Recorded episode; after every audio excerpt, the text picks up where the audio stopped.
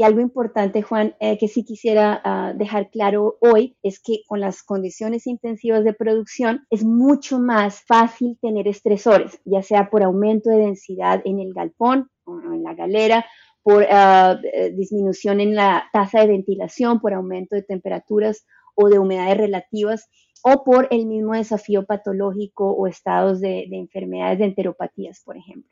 Entonces, eh, es algo que debemos cuidar y es algo muy común en nuestra región. Bienvenidos a Avi Podcast, una línea directa con los principales referentes de la industria avícola. Avi Podcast solo es posible gracias al apoyo de empresas innovadoras que creen en la educación continua. El ANCO es ver crecer a nuestros animales con salud. Favor Animal Health Corporation. Animales saludables, alimentos saludables, un mundo saludable. Síguenos en redes sociales y Spotify para tener acceso a información de calidad, continua y de acceso gratuito.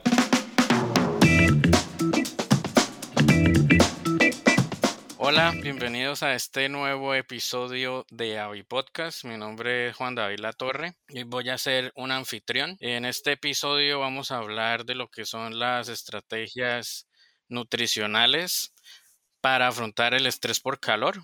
Y para hablar sobre este tema tengo la suerte de poder presentarles a la doctora María Mayorga.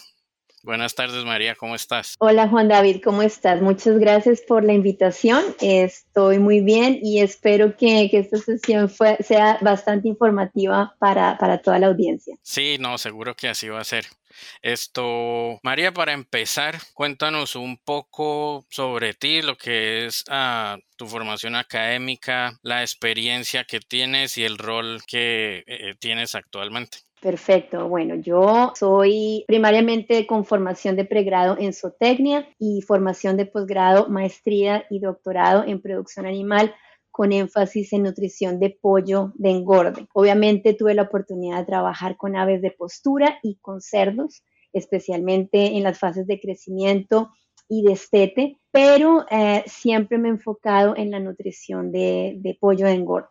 Mi experiencia eh, durante los años de posgrado eh, se centró básicamente en la evaluación de enzimas, de aditivos y metabolismo de nutrientes. Esa es la parte nutricional que, yo manejo. y ah, tuve la oportunidad de ir a Arkansas, a la universidad, al Centro de Excelencia para Ciencias Avícolas y a permanecer tres años como Visiting Scholar, eh, donde trabajé con el doctor Craig Kuhn, eh, también evaluando diferentes aspectos de la nutrición de pollo engorde, específicamente polisacáridos no amiláceos, pero también tuvimos la oportunidad de trabajar con algunas enzimas. Eh, actualmente soy la especialista eh, técnica regional eh, para las Américas en el Consejo de Exportación de Soya de los Estados Unidos. Nosotros como organización nos encargamos de promover la soya de los Estados Unidos en mercados internacionales, específicamente en las Américas. Y como parte de mis funciones, presto asistencia técnica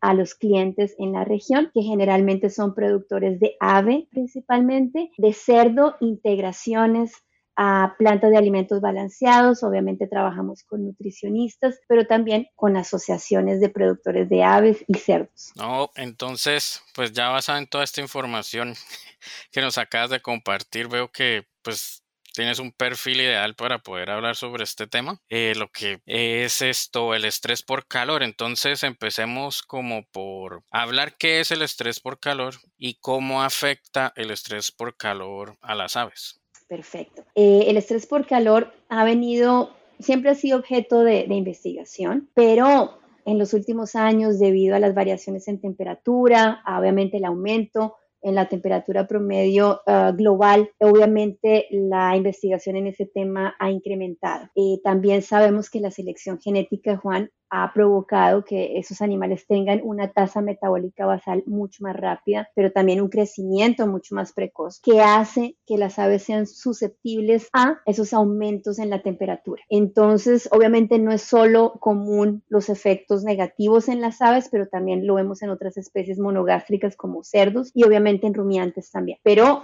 Hoy, hoy, en día vamos a hablar de, pollo de engorde específicamente. El estrés por calor es eh, entonces un asunto que está tomando mucho interés últimamente y las aves, aunque son animales homeotermos y homeotérmicos y pueden ajustar su temperatura corporal interna a un rango más amplio uh, de, temperatura. Sí sabemos que últimamente con las fluctuaciones y con el aumento en esas temperaturas, el animal es menos capaz o los mecanismos de termorregulación son menos efectivos cuando el ave sale de esa temperatura de termoneutralidad. Entonces, una vez el ave o el aumento en el calor metabólico es mucho mayor que, que lo que el ave puede resistir en relación a la temperatura del ambiente externo, y obviamente como el ave puede disipar ese calor al, medio ambiente. Eso hace con que se activen mecanismos que son compensatorios, que hacen que el ave llegue a un, estado de homeostasis, pero que metabólicamente son muy costosos y que lo vamos a ver después, afectan eh, no solamente la manera como los nutrientes son digeridos, sino también otros sistemas eh, como los hormonales, como el eje intestino-cerebro, como el eje hipotálamo, ah, eh, que, son importantes en la regulación, obviamente, de la temperatura corporal.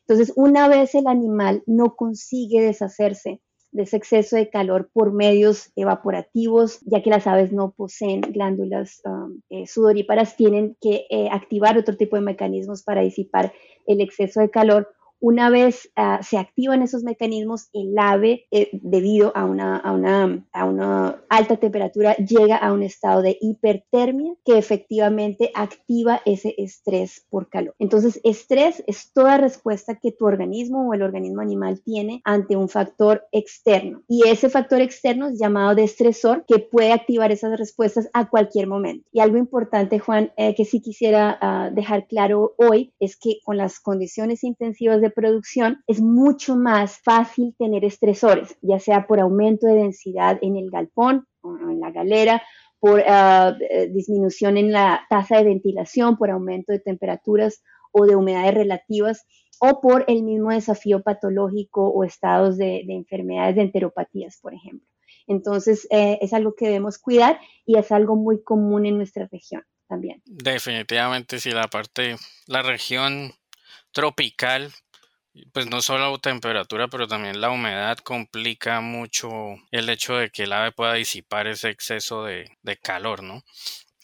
Entonces, ya que quedamos claros qué es el estrés por calor, eh, la siguiente pregunta es, ¿cómo impacta ese estrés por calor la productividad y la salud de las aves? Bueno, yo mi formación no es veterinaria, pero es, importante que recordemos que la inmunocompetencia, que la respuesta inmunológica de las aves está íntimamente asociada al tracto gastrointestinal. Sabemos que el, el, el, órgano linfoide asociado al tracto es el principal órgano que genera la respuesta inmunológica. Por lo tanto, cualquier afectación, Juan, en la digestibilidad de nutrientes, en la manera como se absorben, en la manera como el ave asimila esos nutrientes dietéticos, va a afectar la manera como el ave responde o genera sus respuestas inmunológicas ante estos ah, estresores o ante condiciones de estrés. Entonces, eh, es importante decir que hay dos tipos de estrés por calor. Uno puede ser el agudo, donde el ave es sometida a altas temperaturas por periodos cortos, a donde dependiendo de la edad del ave, Juan, ella se puede adaptar, generar respuestas y no afectar las respuestas de desempeño, es decir,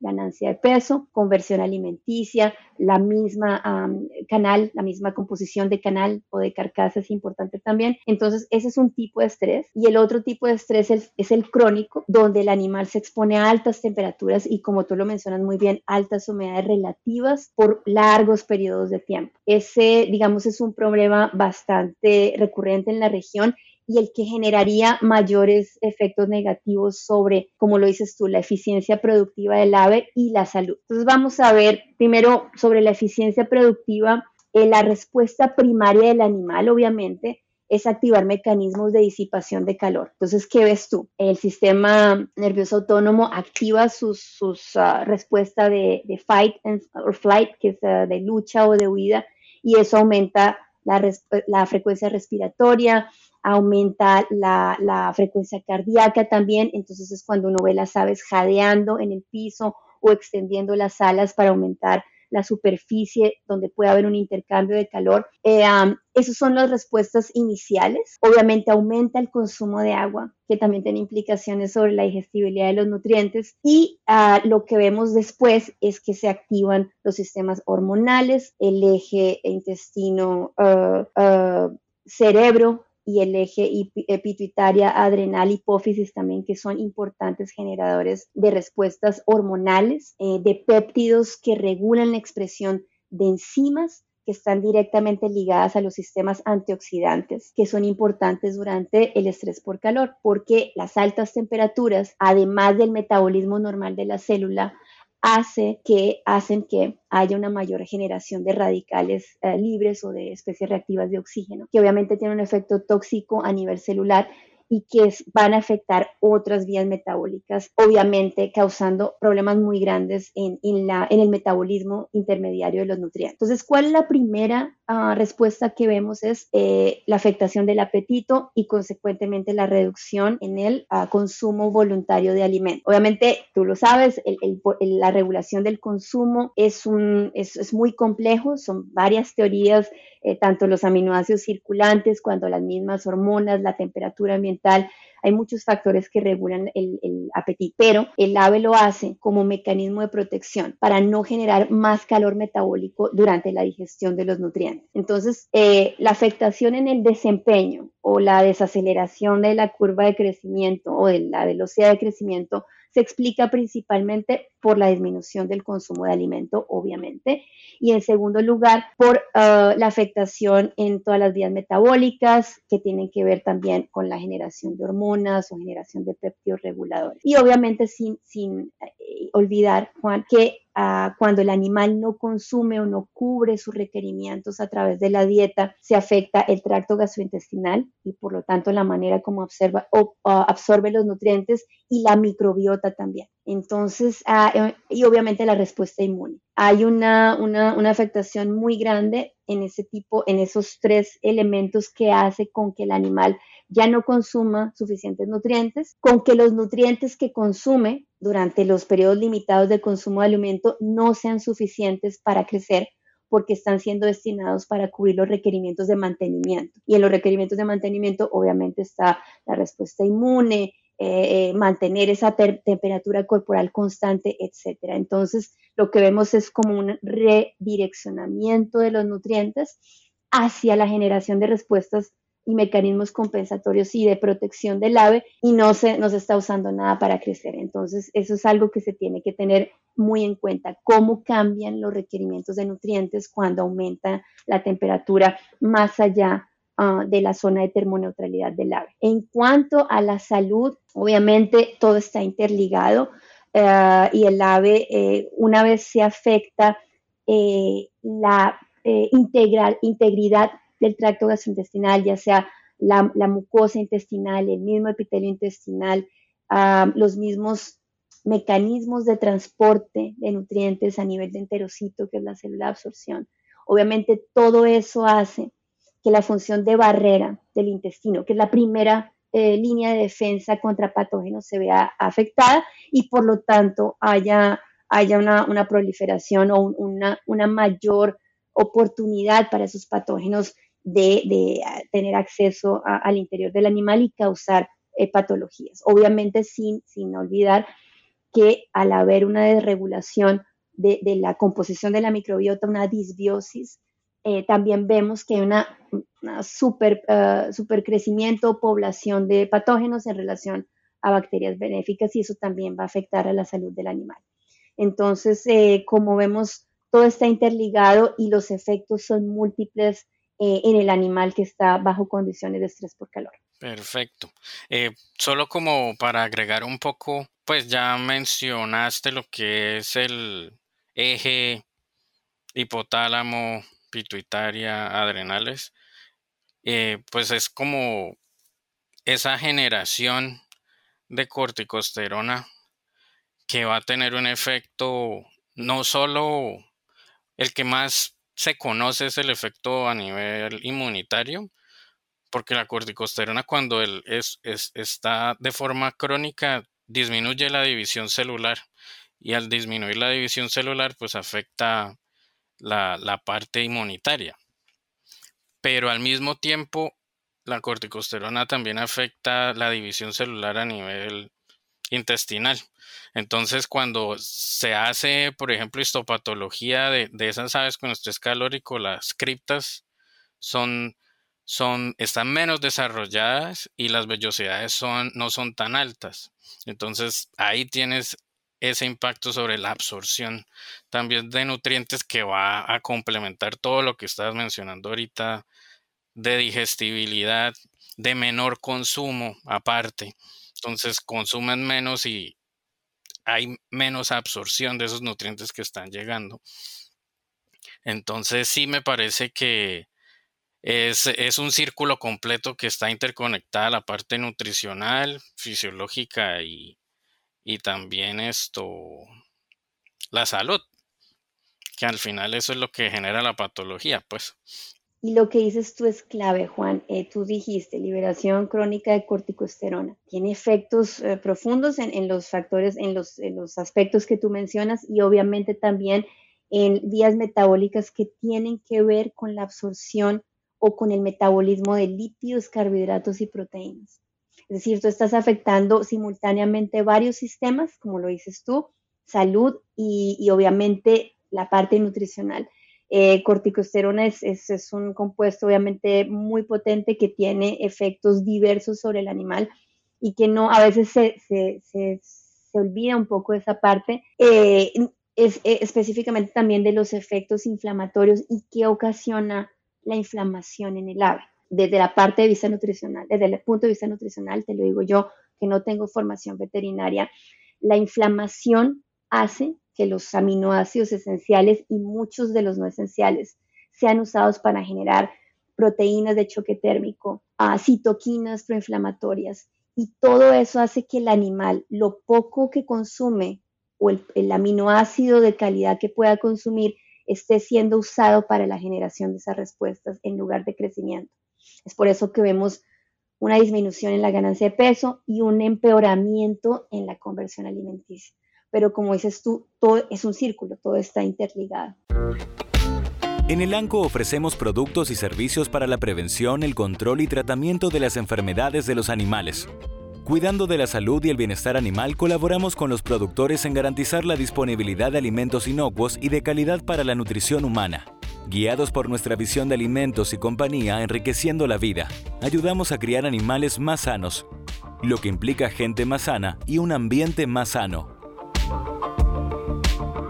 Bueno, y ya que esto mencionaste ese impacto que tiene el estrés calórico sobre la producción y la salud, ahora viene la contraparte. ¿Cómo se puede desde el punto de vista nutricional afrontar el estrés calórico? Es, digamos, hay, hay estrategias muy bien definidas, pero las estrategias hay que tener, no hay una fórmula mágica que yo pueda decir en este podcast, ok, entonces esta es la lista de estrategias, síganla al pie de la letra que va a funcionar perfecto. Depende de la operación, depende no tanto de la estirpe o de la línea genética que estés manejando, pero sí va a depender de las condiciones de manejo, de bioseguridad y de los programas de alimentación que tengas en tu operación. Es obviamente muy diferente un, programa multifases donde tienes un alimento preinicial, inicial, crecimiento y finalización con una evaluación muy ah, intensa de ingredientes que te permite formular con mayor precisión, Juan, ¿sabes? Entonces es importante saber lo mismo, si tu plan de bioseguridad no es el adecuado, no es el, el, que se adapta a los desafíos eh, locales de donde está tu operación, es complicado, porque obviamente aves desafiadas por patógenos y estrés por calor y, ¿sabes? Y deficiencias nutricionales va a ser mucho, mucho peor el resultado sobre el desempeño de esas aves, sobre la eficiencia productiva. Entonces, hay estrategias eh, desde el punto de vista de, ah, por ejemplo, restricción alimenticia. Uno puede restringir el acceso a comeros durante las horas más calientes, obviamente, para estimular el apetito y hacer que esos animales consuman uh, durante las horas más frescas, los periodos más frescos donde las temperaturas obviamente bajan. Eso es una buena opción. Eh, también esta opción tiene que ver mucho con la nutrición de precisión y obviamente no va a ser aplicado a operaciones medianas o pequeñas o de traspatio, que es dar uh, ciertas dietas con ciertas densidades nutricionales en las horas más cálidas y dietas diferentes en las horas más frescas, obviamente ajustando niveles de energía y de proteína cruda y de aminoácidos esenciales y no esenciales. Eh, otra parte que es muy importante y que tiene que ver con la tecnología de alimentos, la manufactura de alimentos, es la manera como presentas eh, ese alimento al ave. Eh, quebrantado en harina o pellet, obviamente se prefiere el pellet porque tiene más concentrados los nutrientes, el animal gasta menos energía, menos tiempo consumiendo la misma cantidad, entonces es lo ideal. Y obviamente, Juan, hay una reducción en el tamaño de partícula durante la peletización. Eso tiene obviamente eh, ventajas a nivel de absorción de nutrientes, pero si hablamos desde el punto de vista fisiológico y la generación de calor metabólico, al tener unas partículas menores, haces que la molleja trabaje un poco menos y también se genere menos calor durante, durante la digestión o, la misma, eh, el mismo, sí, la digestión de, esa dieta. Eso desde el punto de vista de tecnología y de manejo dentro del galpón o dentro de la caseta o galera, porque no sé quién nos está viendo y de acuerdo al país, Juan, tú sabes que es diferente como llaman al poultry house. Entonces, eso desde el punto de vista de manejo. Ahora, desde el punto de vista nutricional, ¿qué es lo que sabemos nosotros? Um, y para, antes de, explicar, eh, tengo que mencionar que cada nutriente, al ser metabolizado, genera un volumen de calor. Eh, entonces, el efecto termogénico del nutriente tiene que ver con su composición. Eh, el nutriente que más genera calor al ser metabolizado son las proteínas, seguido de carbohidratos y por último grasas o lípidos, que son los que menos generan calor. Por eso, eh, es deseable que al tener un menor consumo de alimento se aumente la densidad nutricional del alimento, porque el animal va a consumir menos, pero se va a garantizar que las mismas cantidades de nutrientes sean entregadas al animal en ese, en ese menor consumo. Entonces tú aumentas la densidad energética de la dieta de varias formas, pero en el caso de estrés por calor, tú aumentas eh, la cantidad de grasas. Obviamente, hay que tener en cuenta que hoy en día, Juan, eh, los precios de los aceites están muy, muy altos por, ah, por políticas ah, energéticas en cada país, por lo que sabemos que está pasando con los biocombustibles, por los mismos inventarios mundiales en los diferentes aceites, no sé, de soya, de palma, etcétera son ah, fuentes limitadas porque estamos compitiendo con combustibles, con alimentación animal. Entonces, obviamente, la aplicación de una mayor inclusión de grasas va a depender también de tu formulación, de si tu operación te permite usar em, ingredientes más costosos. Eso es, eso es una parte importante a tener en cuenta. Entonces, tú aumentas la densidad energética ah, así. También puedes regular eh, tu proteína cruda, ya que sabemos que la proteína cruda va a aumentar mucho el calor metabólico de digestión dentro del animal. Lo que se hace, hay dos opciones, o tú disminuyes la proteína cruda de la dieta, que puede ser un arma de doble filo porque ya hay un, deterioramiento del, desempeño de ese animal. Entonces, al no darle suficiente, eh, corres el riesgo de que haya una afectación mucho más grande pero lo que hacemos es obviamente formular con base en el concepto de proteína ideal, de aminoácidos digestibles y sobre todo cuidar, Juan, en dar una fuente proteica altamente digestible que genere también menos calor. Si tu opción eh, no es eh, obviamente disminuir la proteína cruda, sino dar eh, niveles convencionales de, de esa proteína en la dieta.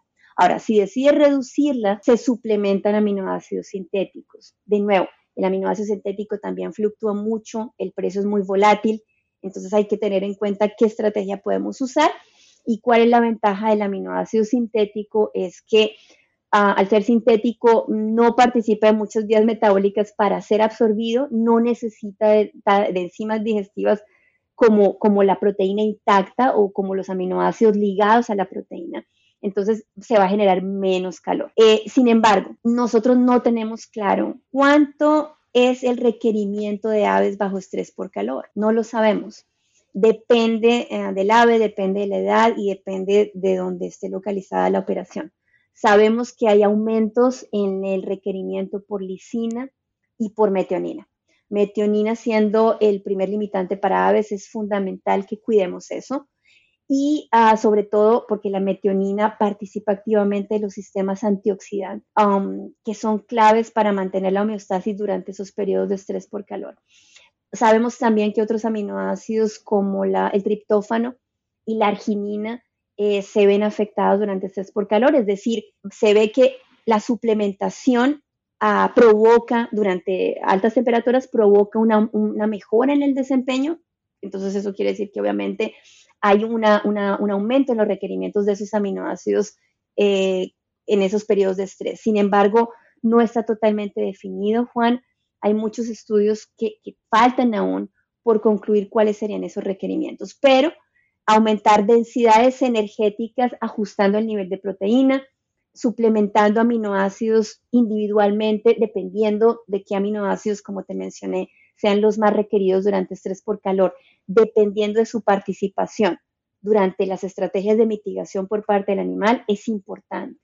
La arginina, tú puedes saber eso obviamente mucho mejor que yo, participa en eh, la síntesis de óxido nítrico, que permite la, vasodilatación y por lo tanto, sabes, eh, más la, una mayor disipación o mayor eh, facilidad para disipar ese calor por parte del ave. Y así tenemos el triptófano como precursor de serotonina que estimula el, consumo de alimento y de serotonina como amina biogénica que también participa en, reacciones metabólicas que favorecen eh, la absorción de ciertos nutrientes. Es decir, es un campo muy amplio donde se necesita generar más información también específicamente para nuestras regiones o para otras regiones en el mundo que eh, no solo tienen altas temperaturas durante el verano, como Estados Unidos, sino regiones tropicales húmedas, como tú lo mencionaste en el inicio, eh, que también necesitarían establecer esos requerimientos. Eso es desde el punto de vista nutricional y obviamente, eh, Juan,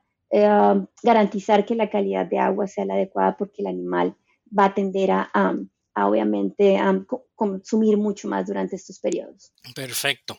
Esto también, pues tú mencionaste lo que fue el alto consumo de agua en el caso de estrés por calor. Normalmente cuando hay ese alto consumo de agua también pues hay alta excreción y al haber alta excreción van a haber esto minerales o componentes como es el caso del, potasio, por ejemplo, que pues van a ser excretados.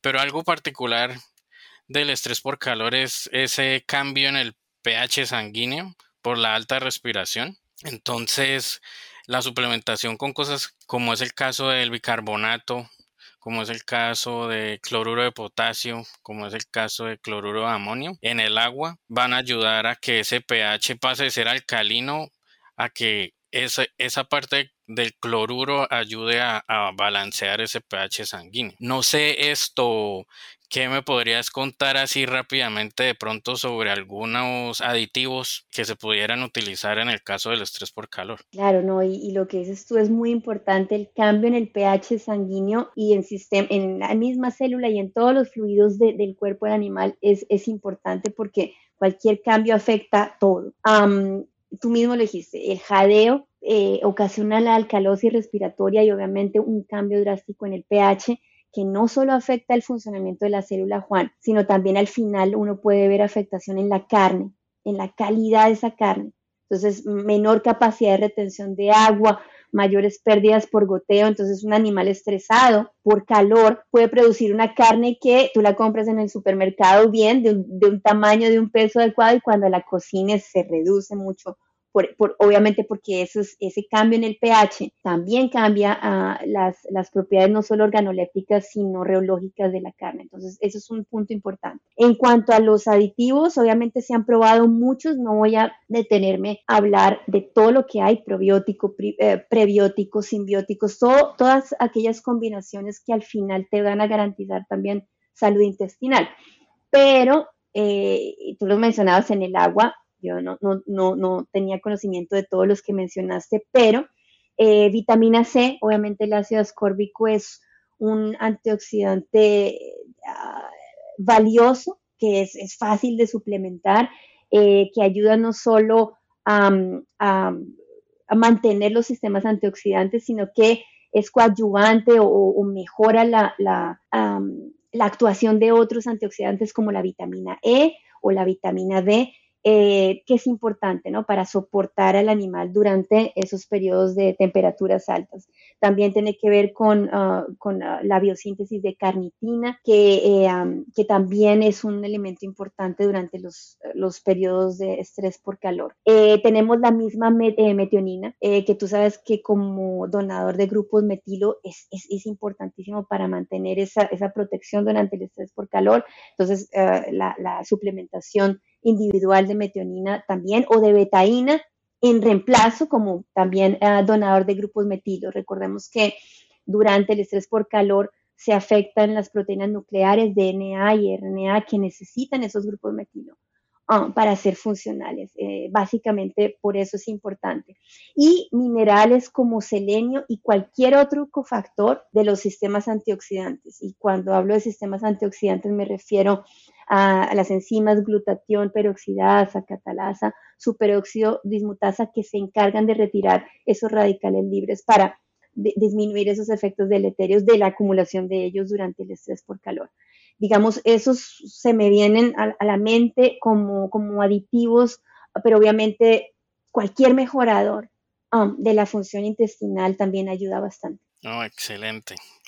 Bueno, y ya para empezar a, concluir este episodio, ¿qué recomendaciones como cruciales podrías darle a, a, un productor o a una persona que esté en una posición de tomar decisiones ah, relacionadas a, manejar el estrés por calor? Bueno, mira, las personas que trabajan eh, del día a día con los animales, eh, ellos identifican muy fácil cuando hay algún problema dentro de lotes de, miles de aves, tú sabes. Eh, entonces, por manejo, obviamente el manejo va a depender de cada operación, de qué tan controlado es el ambiente, de, cuáles son los, los sistemas de enfriamiento que tienen dentro del galpón, etcétera. Entonces, por eso eh, digamos, no, no, no daría tantas recomendaciones ya que depende de cada operación. Eh, como tú le dices, calidad de agua es importante para que también todos los aditivos que, que, pongamos a través de eso, que suministremos a través de ella, sirvan durante, durante los periodos de estrés por calor, es decir, análisis de agua para saber qué elementos tenemos es muy importante. pero desde el punto de vista nutricional, Juan, eh, yo creo que como no sabemos aún muy claramente la magnitud en el aumento de los requerimientos de los nutrientes durante esos periodos de estrés por calor. Ah, sin duda, lo que yo he visto es que es clave que cada operación evalúe muy bien lo que está comprando. Yo sé que los precios son determinantes y, y, el comprador siempre está buscando el menor precio, pero una vez tengamos nuestro ingrediente o nuestra materia prima, la idea es evaluarlo de la mejor manera para saber qué nos está aportando. Esa pasta de soya o torta de soya tiene un altísimo nivel de proteína, ok, pero ¿es digestible o no? ¿Me va a causar más o menos calor metabólico? ¿Va a tener los niveles adecuados de aminoácidos esenciales o definitivamente tengo que suplementar?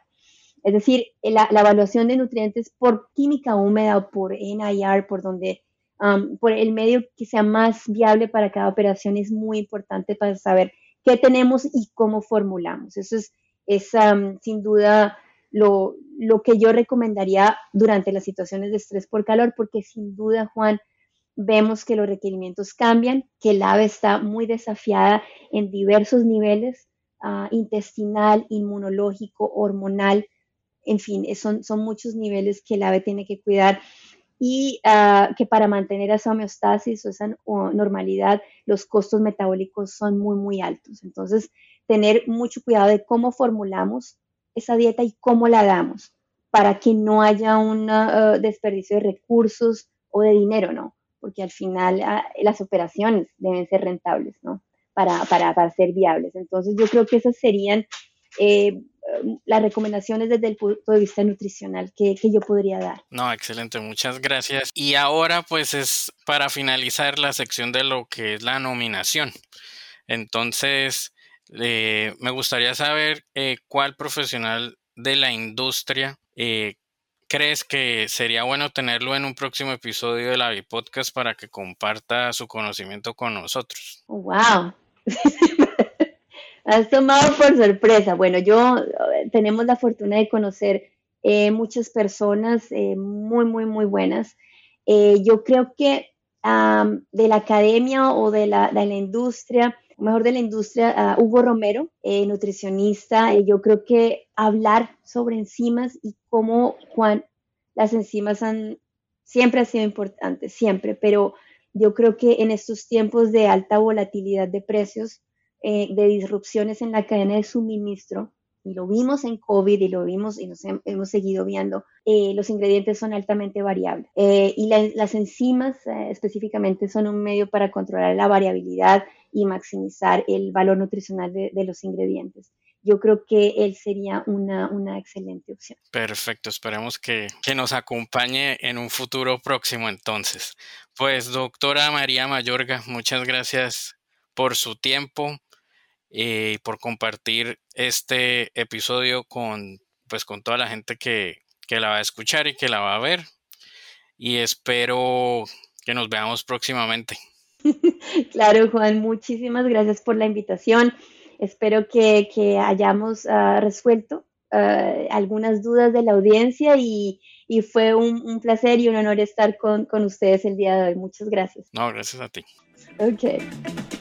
Si te gustó este episodio, no dejes de compartirlo con otros profesionales para que más personas puedan tener acceso a la palabra de los principales referentes de la industria avícola.